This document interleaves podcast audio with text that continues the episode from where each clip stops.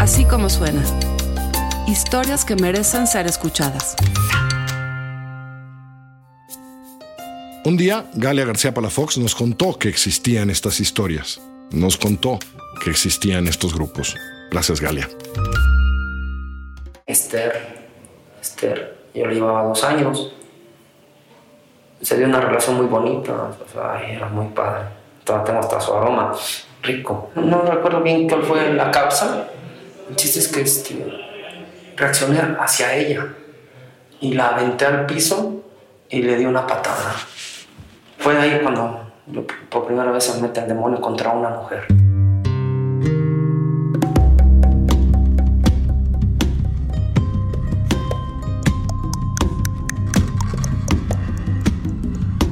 Fabián tenía 16 años cuando golpeó a Esther, su primer amor y su primera víctima. Dice que le dolió, que se arrepintió.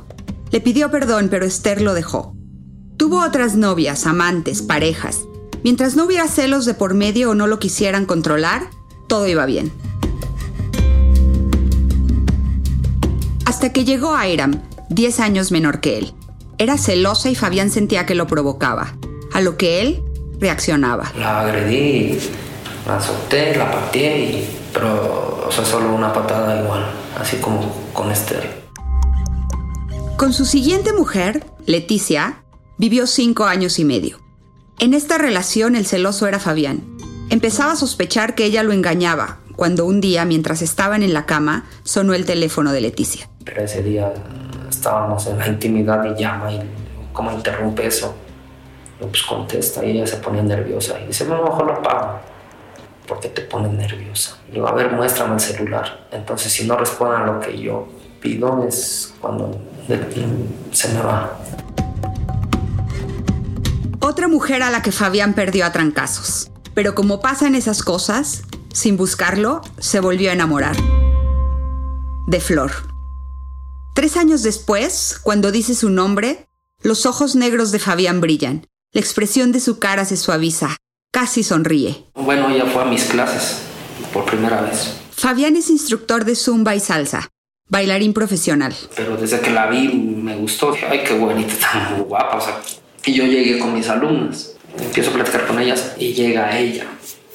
Y dicen, disculpen, aquí, aquí dan clases de zumba. Y digo, oye, no, sí, aquí es. Dice, ¿y qué tal es el profesor? Digo, yo soy el profesor. Dice, eres bueno. Digo, pues pruébale y verás.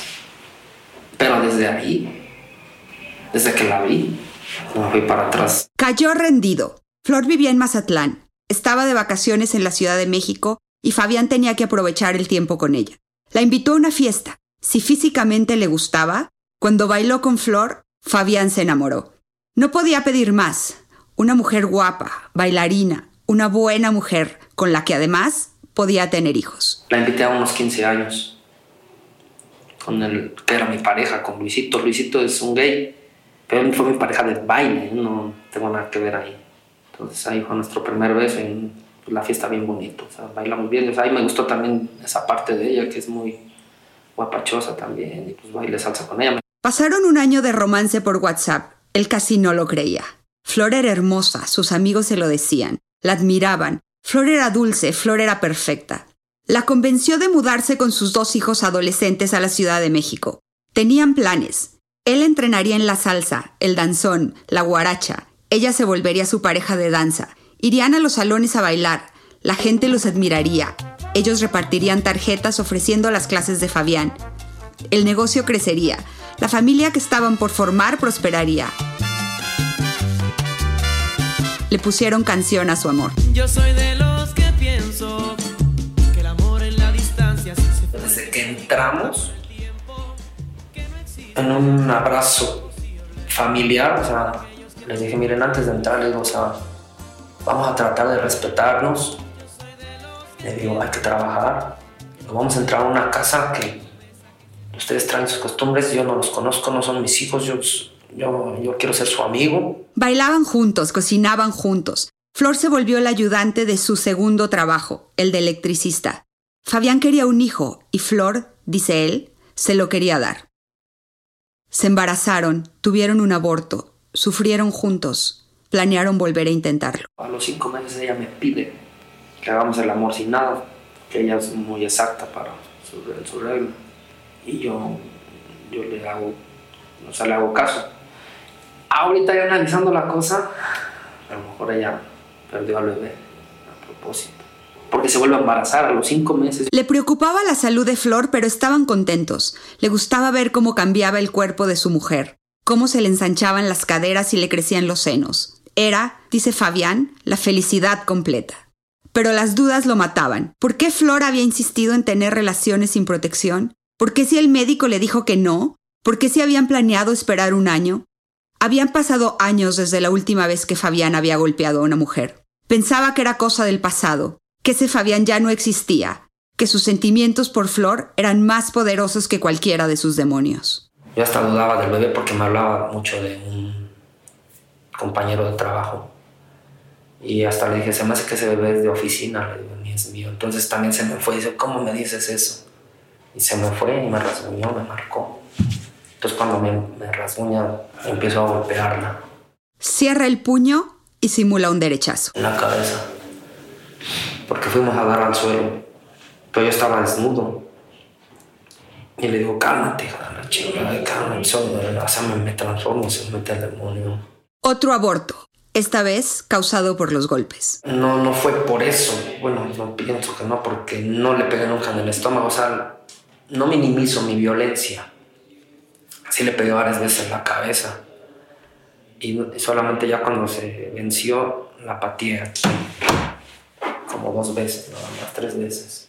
Cuando el demonio se va, llega el arrepentimiento, las disculpas, la promesa de que no volverá a suceder. Me siento bien mal, me arrepiento y lloro. Me da vergüenza. Y digo, ¿qué hice? O sea, ¿qué hice? Pero ya está todo. Flor lo perdonó, o tal vez lo intentó, pero la relación quedó lastimada. Fabián empezó a asistir a neuróticos anónimos y juntos tomaban terapia de pareja. Cada sesión, la terapeuta les entregaba un corazón de papel que Fabián todavía guarda en un cuaderno que carga con él. Me lee uno de sus corazones favoritos. Estoy en este mundo para aprender a amarme a mí mismo y para compartir dicho amor con quienes me rodean. Estaban relativamente tranquilos, pero a Fabián le molestaban cosas. Que si los hijos de Flor no obedecían y no levantaban la tapa para ir al baño. Que si los vasos no estaban bien lavados. Que si la suegra había llegado a vivir con ellos y se había apropiado de la cocina. Que si ella los helaba. Que si no había suficiente dinero. Que si Flor quería poner su propia escuela de danza, Flower Dance. Él los describe como malos momentos, de esos que tiene cualquier pareja. Pero se amaban y el amor lo debía sostener todo. Se lo tengo que preguntar. ¿De verdad? ¿Fabián cree que alguien puede olvidar y perdonar los golpes? Claro, yo tengo marcas de ella, no me importa. Una tarde como muchas, Fabián recibió a Flor de vuelta del trabajo. La esperaba para comer. La quiso besar. Ella lo evadió y le pidió que la dejara. Desde la habitación salía música de salsa.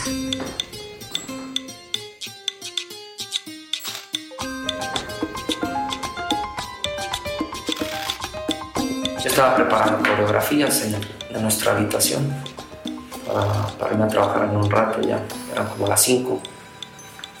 Entonces la dejé y empecé a seguir trabajando. Entonces ya era la hora de irme a trabajar. Y me acerco a ella y le digo, mami, ¿me vas a decir qué tienes? Pero la tomo de los hombros, o sea, suavecito. Y me dice, déjame, por favor.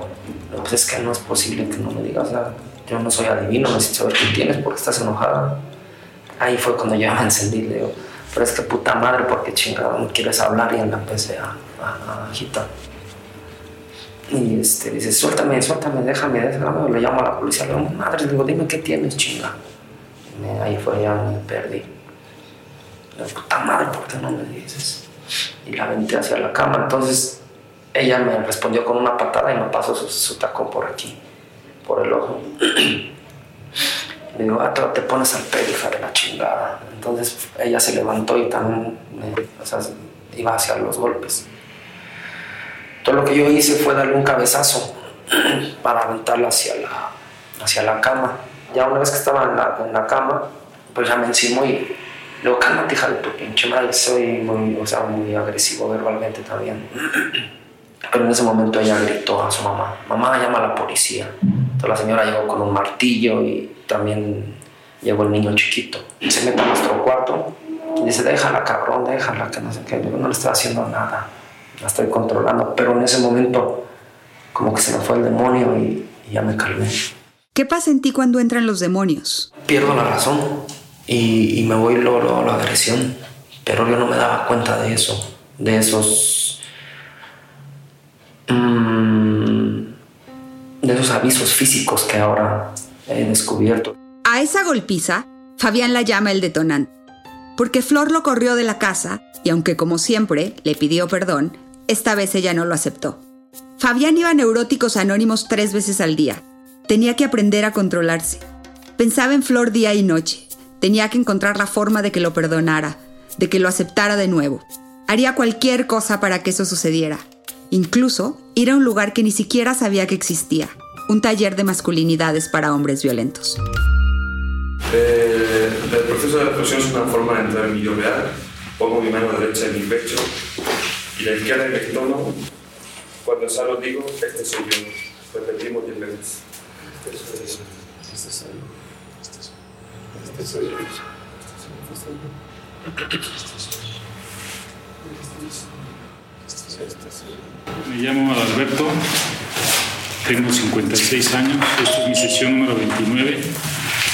Mm, No, eh, eh, esta semana no cometí hechos de violencia, pero pues quiero trabajar uno de violencia de tipo verbal, de cosificar y menosprecio. Yo me llamo Eduardo, mi sesión número 6, tengo 93 años. El tipo de violencia que ejercí esta semana fue verbal con mi esposa. Mi nombre es Andrés, tengo 35 años, llevo casi un año trabajando acá. Yo ejercí de todo tipo de violencias. Llegó a violencia física eh, una vez en la inconsciencia. Mi nombre es Fabián Rojas, tengo 40 años, um, tengo viniendo aquí aproximadamente tres meses y la razón por la que vine es pues, porque soy un hombre violento. Es sábado por la mañana. Ocho hombres sentados en sillas forman un círculo en un salón de una casa en la colonia Roma. Se pasan la palabra uno a otro sin ninguna secuencia lógica. Se hablan y piden permiso con una educación casi excesiva. ¿Puedo? ¿Puedo? Hacen rituales y compromisos. Yo me comprometo a, a tomar un retiro antes de ser violento.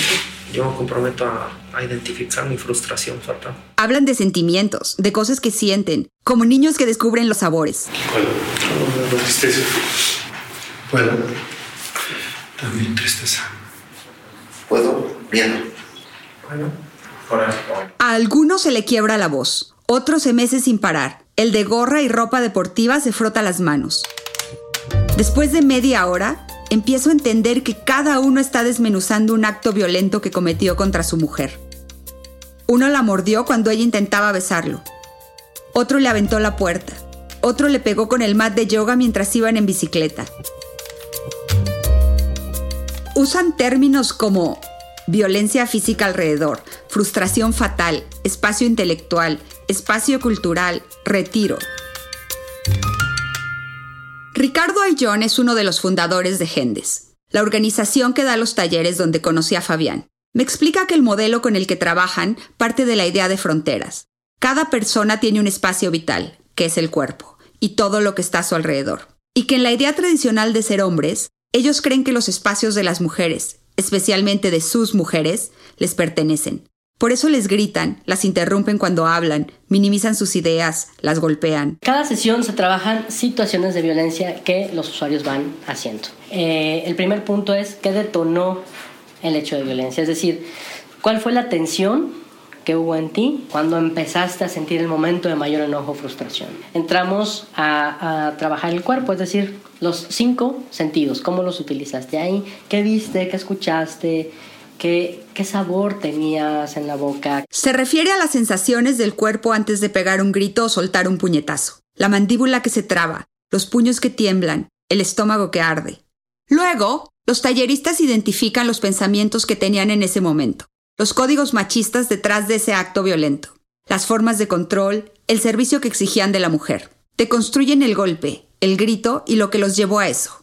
En la segunda parte de la sesión, toman un caso y lo trabajan entre todos sin juzgar, sin aconsejar. Cuando lo ven y lo escuchan, ven la magnitud de lo que hicieron, Ricardo me cuenta que a estos grupos vienen jóvenes, ricos, grandes, pobres, estudiantes, estudiados, policías, jueces, hombres tatuados, porque la violencia no discrimina. El objetivo es quitarles la idea del hombre macho, proveedor, fuerte, que no llora, que desde niños les dijeron, casi siempre sin decirlo, que deben ser. Cuando llegan al taller, uno de cada cuatro hombres dice haber cometido violencia física. Todos aceptan violencia verbal y emocional, y al terminar el primer curso, casi como acto de graduación, la mayoría reconoce violencia sexual. Ricardo me explica que igual que Fabián, muchos hombres llegan porque su mujer los ha dejado y quieren reconciliarse. Hasta ese momento, no reconocen que son responsables de la violencia. En el ciclo de la violencia hay una etapa que, bueno, es la explosión, ¿no? donde está como tal la violencia. Luego viene una etapa de arrepentimiento y luego una etapa de luna de miel. Es donde generalmente se dan las deserciones. Luego regresan porque el ciclo de la violencia pues se sigue repitiendo. Este sábado Fabián llegó media hora tarde al grupo. Hizo casi dos horas de Teotihuacán a la Roma. Está viviendo allá en casa de una amiga porque se quedó sin departamento. Tampoco ha podido dar clases por una cirugía reciente. Vienen pants, tenis y mochila al hombro porque después del taller va a enseñarle un baile a su sobrina. Tiene meses casi sin bailar y está desesperado. Hoy el grupo lo eligió a él para exponer una agresión, la que él quiera compartir. En aquella ocasión llegué, llegué a la casa y yo ya llegábamos para comer. Me dice, ahora sí ya está picada la cebolla. Dice, ¿qué más quiere el patrón? Y ella se hinca. Y mi reacción es, ¿qué te pasa, hija de pinche madre? ¿Estás loca o qué? ¿Estás pendeja o qué? Digo, pues ya que estás ahí, le digo, mámame la verga. Y la tomo de la cabeza. Semanas atrás, Fabián me había contado esta escena. La reacción de Flor se debía a que un día antes había servido unos chilaquiles con trozos de cebolla muy grandes, y a él eso le había molestado. Es que, o sea, da las cosas con amor a las bien hechas. Le digo, esta es una grosería. O sea, ya calmado siempre le digo, es que tu acción es mi reacción. Hoy en la sesión le confiesa a sus compañeros algo más. Cuando se lo platicaba a mis amigos, yo hasta me reía, o sea, como que me reía.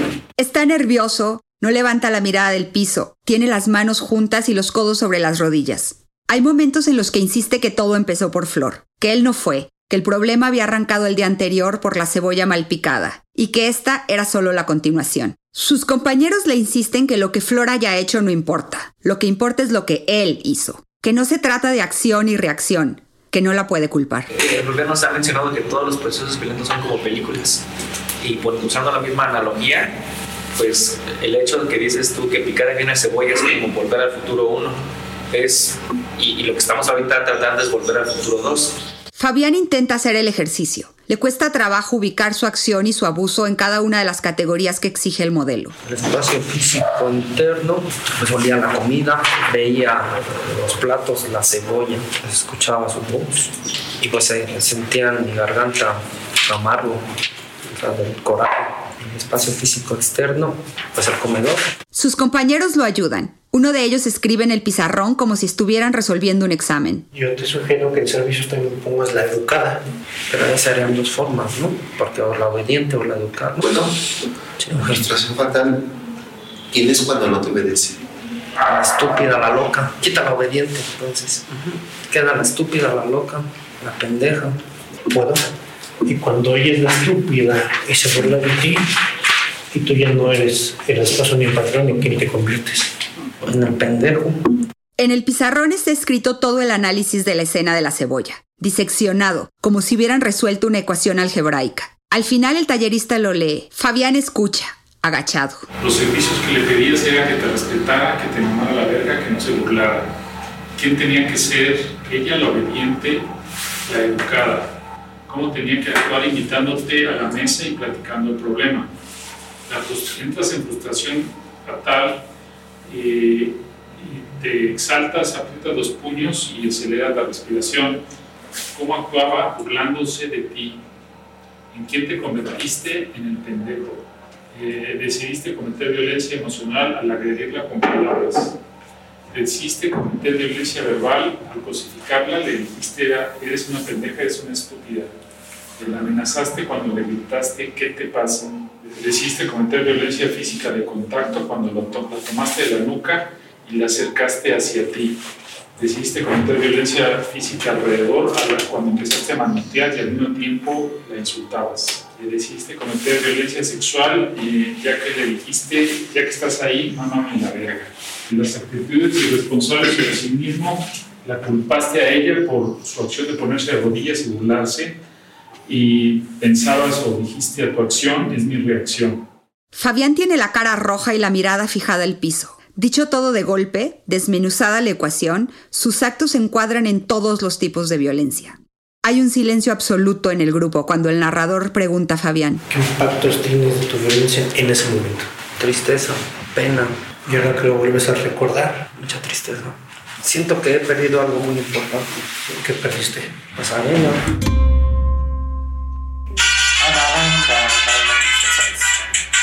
Esa era lo que se bailaba cuando yo era niño, en los sonidos. Y hay- yo tengo muchos amigos que bailan muy bien cumbia. ¿Qué tal el estilo callejero? Esa. ¿La conoces? ¿No? ¿No te gusta la cumbia? Es unas alongadas, ajá, luego un circulito.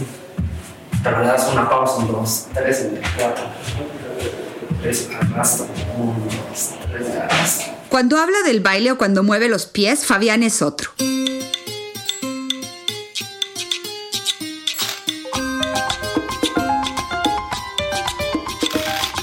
Tiene la seguridad de quien conoce algo y está en control. En el baile no depende de nadie y en el baile nunca pierde el control. No le entra el demonio. Es capaz de hacer ciento veintitantas vueltas. Explica que hay vueltas y saltos para la salsa de barrio y que son distintas de la de la salsa en línea. Que lo suyo, lo suyo es la guaracha y que su especialidad, por lo que lo conocen en los sonideros, es por una vuelta a la que llaman la Kentucky. Cuando le pido que me la muestre, me toma del brazo. Sí. Tenga dos pies izquierdos. Sí, marcando así.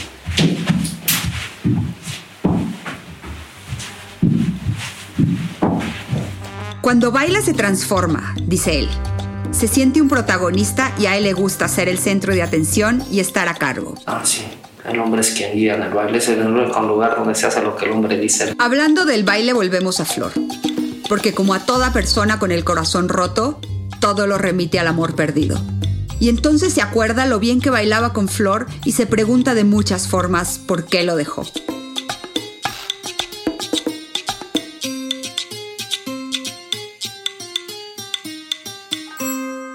Hay muchas cosas que ay, no me dejan, no me dejan. Por donde camino, por donde voy. ¿cómo es posible que me boten así como un calcetín? Ah, ya no, ya no me gustas, ya vete. Yo pensaba mucho en el regreso. Ahorita como que sí, ya no. Bueno, está la, la llamita así prendida en el WhatsApp. Fabián está justo en ese lugar del que me explicaba Ricardo Ayllón. Aunque habla de ya no ser macho, de no querer serlo, de su frustración fatal, de controlarse, no termina de aceptar que es un hombre violento. O por lo menos de hacer esa relación entre ser un abusador y haber perdido a la mujer que amaba. Ricardo me había explicado que los hombres que logran llegar al segundo nivel del taller ya reconocieron su violencia y empiezan a entender que hay un problema de machismo. Ahora hay que cambiar y comprometerse. Yo me comprometo a ser íntimo y no violento. Gracias. Yo me comprometo a tratar a mi pareja y otras personas con igualdad, dignidad y no autoritariamente. Yo te apoyo. Yo me comprometo a no culpar a mi pareja. Yo te apoyo. Yo me comprometo a aceptar y escuchar las opiniones de mi pareja. Yo te apoyo. Estos son los hombres del taller de segundo nivel.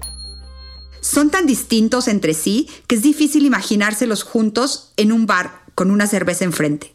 Es miércoles en la noche y están por voluntad propia en este salón decorado con pósters con leyendas antimachines. Si para ser buen hombre necesitas ser macho, no eres suficientemente hombre. Los superhéroes al diván. Cuidado, el machismo mata. El aborto es una decisión de las mujeres. Esta es una organización antimachista. Hay algo de inspirador en este grupo, algo de esperanza. Uno de ellos, de unos 35 años, lleva cola de caballo, lentes de pasta y tenis Converse. Es el hijo de una madre soltera feminista que me explica que aquí arrepentirse no es suficiente, que hay que cambiar, romper los patrones. Porque el arrepentimiento puede ser fácilmente olvidado o manipulado o incluso ejercido como una continuación de la violencia para manipular y dominar a tu pareja o alguien más, ¿no? Se hace énfasis en, en qué es lo que nos comprometemos a no hacer y hacer. Otro hombre, mayor, tiene una discapacidad física y me explica que ser hombre también es una carga, que les han enseñado que son los fuertes, los proveedores, los hombres de la casa, y que el día que él no tuvo trabajo para mantener a su familia, se volvió un hombre violento, por débil. Y está el facilitador del grupo, un peluquero que en su negocio cambió los afiches de mujeres desnudas por frases antimachos. Y sí, los clientes se asustaron. Se acostumbra a tener este, pósters de chavas encueradas, revistas este, pornográficas, se les ofrece a los clientes, es una peluquería tradicional. Llegan y dicen, no mames, sí, ¿cómo que yo puedo evitar la violencia? Tengo uno que dice macho el que lo lea, ¿no? Y está Chris, de 40 años, en skinny jeans que carga un libro de David Byrne y me da la impresión de que podría ser un diseñador. Cuando Chris habla parece que está negociando en una reunión de trabajo y que es capaz de convencer a cualquiera. ¿Ellos? ¿De verdad? Estos hombres educados que comparten sus sentimientos, como los clichés dirían que solo sucede en una reunión de chicas, sin pena alguna, que hablan de igualdad, le gritaban a sus mujeres, le rompieron la mano de un portazo, le gritaron pendeja por dar una vuelta prohibida, se la madrearon. Le pregunto a cada uno si se siente un macho. Y esto es lo que Chris contestó. Sí, soy un macho, pero estamos trabajando para crear una relación más íntima con las demás personas y desestructurar eh, todos los códigos que la sociedad nos ha impuesto desde que nacemos. Tenía varios días tratando de verme con Fabián, que me llevaría a un ensayo de baile, y no lo lográbamos. Su vida no se acomodaba. Seguía sin bailar, sin dar clases, sin casa, con problemas de salud. La última vez que nos habíamos visto me había parecido que le echaba ganas, pero que como diría él, los demonios hacían su lucha. Me había contado que le había pedido a su roommate que le cobrara un peso por cada mala palabra o cada acto violento que hiciera, y que cada vez le era más sencillo detectar y controlar su frustración fatal, sus demonios. Ahorita me viene el pensamiento de... La vez vi que venía una chava parecida ya en un carro negro y hasta me corrí, pero ya iba a golpear. No era, se parecía, pero me causó mucho coraje y, o sea, me prendió. Y, corrí hacia el carro y dije, ahorita, pues y se me viene la idea, no sé, patear el carro, golpear al cuate ese y bajarla, golpearla. Y digo, ay, no, o sea, qué, qué, qué cosas se me vienen a la mente. El Día de la Mujer, Fabián me mandó un mensaje de WhatsApp que decía, Nací de una mujer y trabajo con mujeres, la mejor creación del mundo, siempre fuertes, emprendedoras y muy bellas. Las admiro y las respeto, sean siempre felices. Fa. Happy face. Thumbs up.